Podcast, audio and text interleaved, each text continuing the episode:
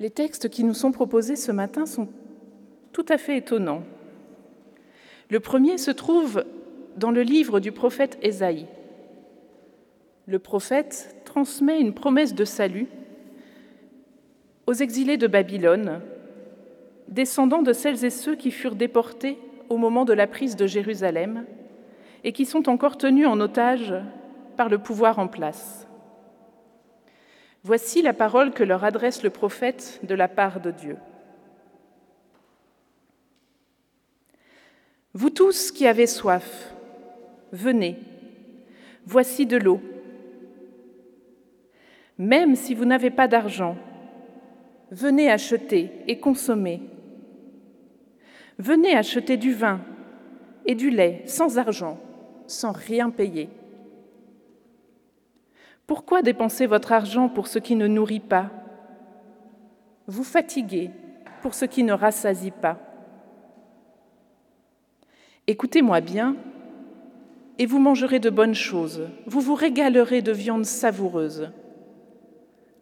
Prêtez l'oreille, venez à moi, écoutez, et vous vivrez.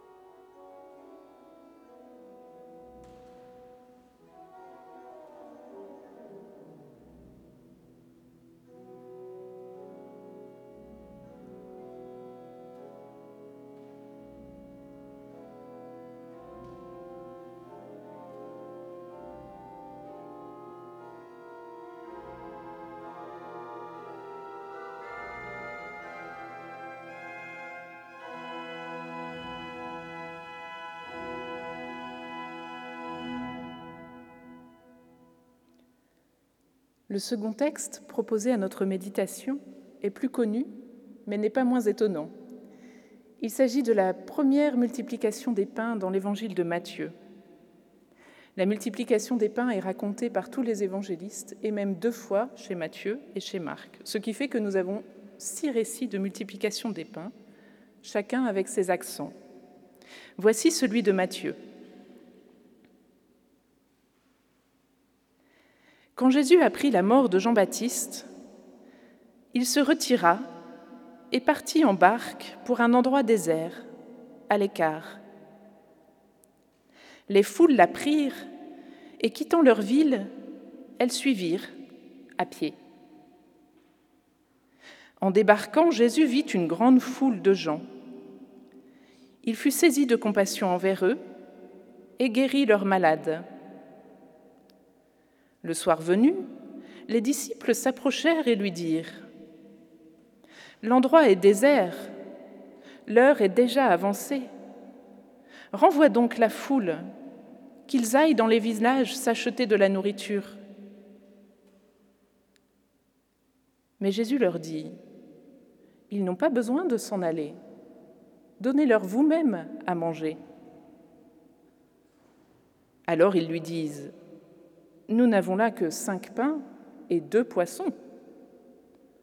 Jésus dit, Apportez-les-moi. Puis, ordonnant à la foule de s'asseoir sur l'herbe, il prit les cinq pains et les deux poissons, et levant les yeux au ciel, il prononça la bénédiction. Il rompit les pains, il les donna aux disciples, et les disciples les donnèrent à la foule. Ils mangèrent tous, et ils furent rassasiés. On ramassa les morceaux qui restaient. Cela faisait douze paniers pleins. Ceux qui avaient mangé étaient environ cinq mille, sans compter les femmes et les enfants.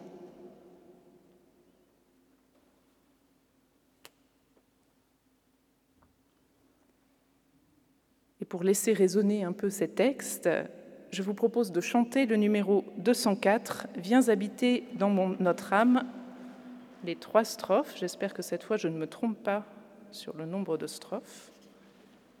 Oui, les trois strophes.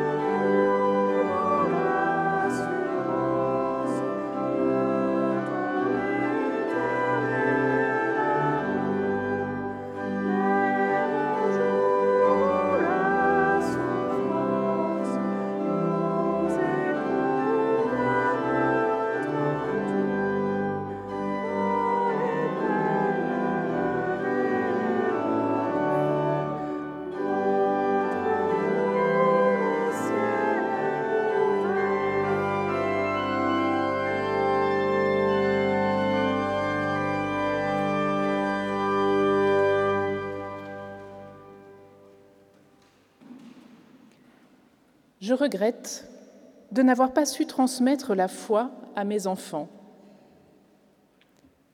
C'est ce que me disait il y a quelques jours un homme, inquiet de voir ses fils avancer dans la vie sans cette foi qui lui avait permis à lui de traverser tant d'épreuves.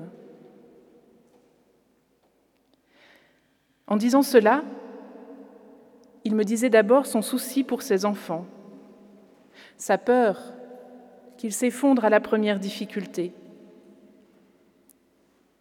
Pourtant, il avait bel et bien transmis quelque chose à ses enfants. Il avait transmis ce qui est transmissible, les mots pour dire la foi, les histoires individuelles, familiales ou communautaires de celles et ceux qui nous ont précédés dans la foi. Il avait transmis aussi les habitudes qui soutiennent la foi, comme le culte, le chant, la prière, le silence, la lecture de la Bible. Tout cela est important, tout cela aide, mais la foi, étymologiquement, existentiellement, c'est d'abord la confiance, le fait de pouvoir s'appuyer sur quelqu'un qui ne cédera pas quand tout le reste s'effondrera.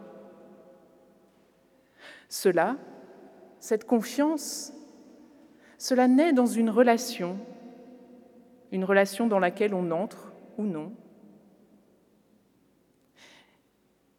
Et les relations, ça n'est pas transmissible, contrairement aux contenus qui, eux, peuvent se transmettre. Il existe par exemple des formules qui disent un certain contenu de foi. Nous les appelons confessions de foi. Il en existe des personnelles, des collectives. Elles sont reconnues plus ou moins largement, et il est bon de temps en temps de s'interroger pour soi-même. Comment pourrais-je dire qui est Dieu pour moi, dans ma vie? Ça donne l'occasion de poser un autre regard sur sa vie, sur ce qui la nourrit, sur ce qui porte du fruit, et aussi sur ce qui a besoin encore de guérison. Il est bon aussi, mais ce n'est pas une obligation, de partager cette réflexion avec ses proches, non pas tellement pour transmettre la foi, mais pour en témoigner, pour dire, voilà ce qui anime ma vie, je te l'offre en partage. Ça peut susciter des questions, ça peut inciter l'autre à se demander qui est son Dieu, ou qui est le Dieu auquel il ne croit pas. Les confessions de foi sont utiles, bénéfiques, comme les autres moyens de soutenir la foi. Pas parce qu'elles donnent le contenu de la foi, mais parce qu'elles témoignent de la foi d'une personne ou d'une communauté. La foi est relation. Elle naît d'une rencontre et cette rencontre, parfois peut être un appel direct, comme ça a été le cas pour les disciples, mais le plus souvent, on rencontre Jésus parce qu'il nous a été présenté, ou plus exactement parce qu'il s'est présenté à nous à travers le témoignage d'une autre personne. Ce rôle de présentation de Jésus, de témoignage, est aussi important que, par exemple, celui de l'ami qui vous présente à votre futur conjoint. Ça ouvre un possible, mais la rencontre qui se joue se joue entre les personnes concernées. Au mieux, vous en êtes le témoin, mais vous ne pouvez plus y faire grand-chose. Prenons les foules qui suivent Jésus dans l'évangile du jour. Si elles sortent de chez elles, c'est qu'elles ont entendu dire que Jésus passe à proximité. Et si cette nouvelle les fait sortir, c'est que Jésus arrive précédé d'une certaine réputation. Il a dit, il a fait des choses extraordinaires. Il propose une autre façon de se rapporter à Dieu, une autre façon d'être ensemble. Ses disciples, et plus largement celles et ceux qui l'ont déjà rencontré, avaient raconté autour d'eux ce que cette rencontre avait changé dans leur vie. Raconter, témoigner, c'est s'exposer, certes, et c'est aussi faire un magnifique cadeau à celles et ceux qui reçoivent ce récit. Ces récits qui passent de bouche à oreille, de personne à personne, font naître une certaine curiosité, une certaine attente, cette curiosité et cette attente germent parce qu'il y a de la place pour elle, parce qu'il y a, quelque part dans la vie de chacun et de chacune, un vide, une aspiration, une espérance qui entre en résonance avec ces témoignages. C'est ce que souligne à sa manière l'appel transmis par le prophète Ésaïe. Un appel qui n'est pas sans écho aujourd'hui. Pourquoi dépenser votre argent pour ce qui ne nourrit pas? Pourquoi vous donner du mal pour ce qui ne rassasie pas? C'est cette impression de ne pas être nourri, rassasié, et en même temps cette aspiration à trouver ce qui rassasie, ce qui nourrit, qui laisse place à l'écoute d'une parole autre. Il y a parmi nous, autour de nous, tellement d'hommes et de femmes, d'enfants qui s'interrogent ainsi sur leur vie. Le printemps que nous venons de vivre, qui a tellement bouleversé nos quotidiens, a été pour certains, pour certaines, l'occasion d'interrogation autour du sens d'activités ou de relations qui ne nourrissent pas ou qui ne nourrissent plus. Les foules qui se mettent à suivre Jésus, même de loin, avaient sans doute aussi la sensation d'un vide, et une aspiration à autre chose de plus... On ne sait pas très bien plus quoi d'ailleurs, mais en tout cas autre chose. Chez vous aussi, qui vous êtes mis en route ce matin pour venir au culte, il y a sans doute une aspiration, une soif, une faim, qu'on ne sait pas nécessairement nommer, mais qui est bel et bien là. Dans notre récit, Jésus, en débarquant, trouve tous ces gens massés là. Et il commence à aller à la rencontre de celles et ceux qui sont les plus fragiles, qui ont besoin d'être guéris. Le temps passe, les disciples s'inquiètent, ils ne voudraient pas que tous ces gens tombent d'inanition au milieu de nulle part. Ils transmettent leurs soucis à Jésus. Et c'est une bonne idée de faire cela, exprimer nos soucis, les déposer aux pieds de Jésus. Et quand on fait ça, il faut être prêt parfois à entendre une réponse inattendue. Donnez-leur vous-même à manger. La protestation des disciples montre à quel point ils se sentent impuissants face aux besoins de toute cette foule. Et qui d'entre nous n'a pas connu ce même sentiment d'impuissance qui peut vite tourner à la panique devant une tâche qui semble trop grande, qu'on ne sait pas très bien par quel bout prendre Et là encore, les disciples montrent une piste pour reprendre pied. Ils adressent cette impuissance à Jésus comme ils lui avaient adressé leurs soucis. En substance, ils lui disent, Nous avons si peu à donner. Ce n'est pas assez pour tous ces gens. Jésus entend et il promet son aide.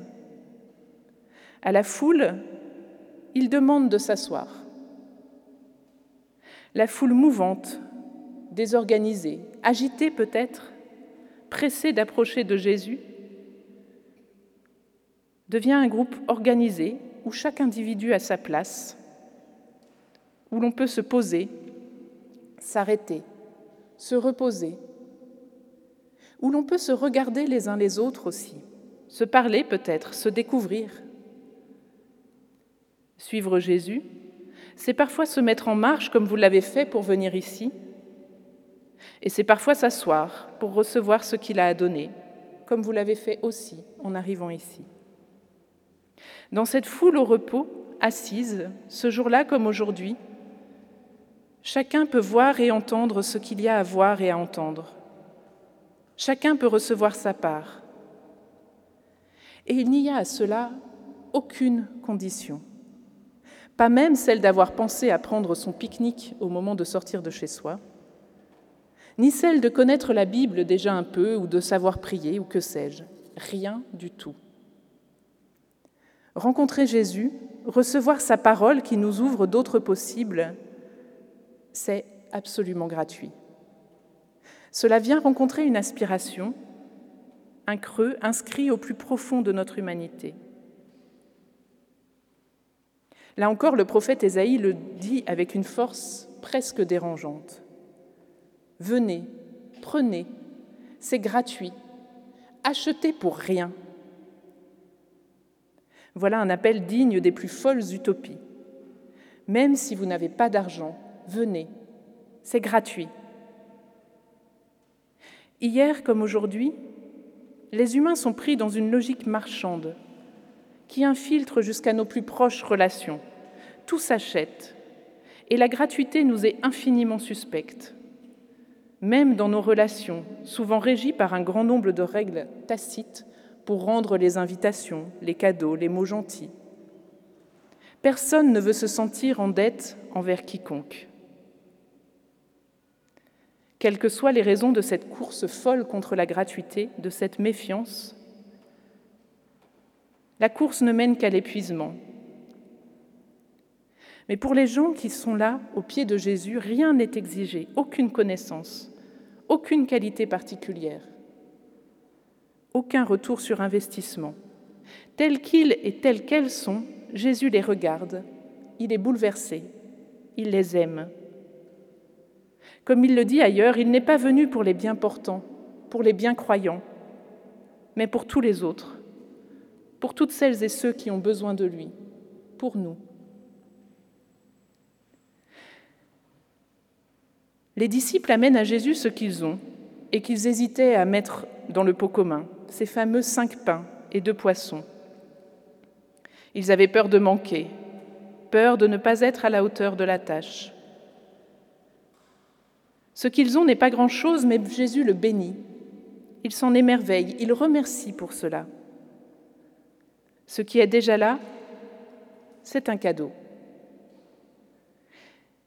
Ce pain et ce poisson, symbole biblique de la parole de Dieu offerte et de la vigilance qu'il a fait reconnaître, sont déjà une bénédiction. Et il y a même plus que cela, il y a la présence des disciples, la présence de chaque personne de la foule. C'est cela aussi que Jésus bénit, c'est de cela aussi qu'il s'émerveille. Notre foi nous paraît bien petite parfois. Elle porte peu de fruits à notre goût. Nous avons peu de pain, peu de poissons à offrir. Les foules sont moins nombreuses dans nos paroisses que nous ne l'aimerions, mais ce qui est déjà là est déjà une bénédiction. Vous êtes une bénédiction pour cette Église et pour ce monde. De ce don minuscule des disciples, du repos de la foule et de la bénédiction du Christ, naît une vie en abondance, inespérée. Chacun reçoit sa part, unique, celle qu'il lui faut à lui, à elle, différente de celle de son voisin. Et il en reste encore. Il en reste même assez pour nourrir le peuple de Dieu dans son entier, puisque ce sont douze corbeilles qui restent. La rencontre a eu lieu entre Jésus et chaque personne présente. Et il reste encore de l'amour à offrir, de la vie à donner. Le partage n'a pas diminué ce qui est déjà là. Au contraire, il l'a multiplié, il l'a rendu disponible pour d'autres encore. Le premier pas des disciples, le premier pas des personnes de la foule pour sortir de chez elles, la bénédiction du Christ, se sont démultipliés pour une vie plus abondante encore. De nombreuses personnes peuvent encore venir recevoir, ou bien les mêmes encore une fois, si elles en ont encore besoin. Il y a assez. Il y a ce qui est nécessaire à chacune, à chacun. Du premier pas des disciples et du déplacement de la foule est né par exemple ce récit qui nous nourrit ce matin, après avoir nourri des générations de croyants et de croyantes avant nous. En Christ, nous avons de quoi non seulement nous nourrir, mais nourrir les autres. L'eau qui hydrate chaque partie de notre être, le pain qui nourrit, le lait qui fortifie et qui fait grandir, le vin qui désinfecte et qui guérit et qui donne un air de fête à la table sur laquelle il est posé. Le don du Christ réveille, ressuscite ce qu'il y a de plus beau, de plus généreux et de plus fécond en nous pour l'offrir au monde qui nous entoure. Oui, cet homme qui s'en voulait de n'avoir pas transmis la foi à ses enfants avait bel et bien transmis quelque chose. Mais la rencontre entre ses enfants et le Christ n'est pas en son pouvoir. Notre propre foi nous échappe parfois, la foi des autres plus encore. Elle se joue dans le mystère du face-à-face entre chacun et Dieu. Bien sûr, on peut faire deux ou trois choses qui aident. Raconter qui est Dieu dans notre vie, nous mettre en marche, nous arrêter parfois, remettre entre les mains de Dieu nos soucis, nos impuissances, nous émerveiller de ce qui est déjà là, donner sans compter, recevoir ce qui est donné, et nous réjouir de ce qui reste à donner, écouter les récits des autres, nous laisser surprendre et nourrir par eux, apprendre à être ensemble, disciples du Christ. Mais surtout, nous pouvons nous appuyer sur la certitude que l'amour de Dieu est totalement gratuit. Il n'a aucune condition préalable, pas la foi non plus. Les enfants de cet homme sont aimés de Dieu, quelle que soit leur foi. Nous sommes les enfants de Dieu et nous sommes aimés aussi, quelle que soit notre foi ou notre manque de foi. Amen.